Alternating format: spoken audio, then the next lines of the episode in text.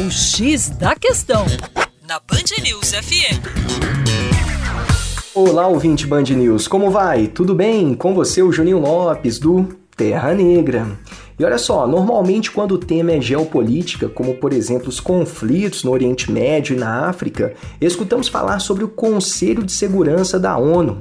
Hoje, na nossa coluna, vamos entender a história do Conselho de Segurança da ONU. E para entender como este conselho é formado, é preciso voltar lá na criação da ONU, Organização das Nações Unidas. A ONU foi criada em 1945, logo após o final da Segunda Guerra Mundial, com a finalidade de manter a paz e a segurança no mundo, e articularam a cooperação internacional para resolver os problemas econômicos, sociais e humanitários.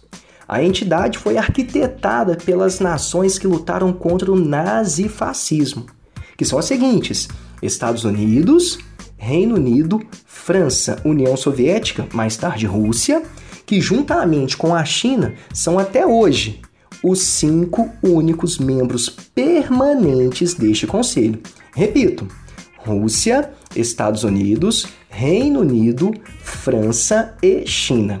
Este conselho tem o direito exclusivo de determinar ou não intervenções militares, enviar forças de paz e adotar sanções econômicas a outros países em nome da organização. No entanto, por divergências internas, muitas vezes envolvendo Estados Unidos e Rússia, algumas intervenções não são feitas, como por exemplo no caso da Síria. É isso aí. Para mais, acesse educaçãoforadacaixa.com. Um grande abraço.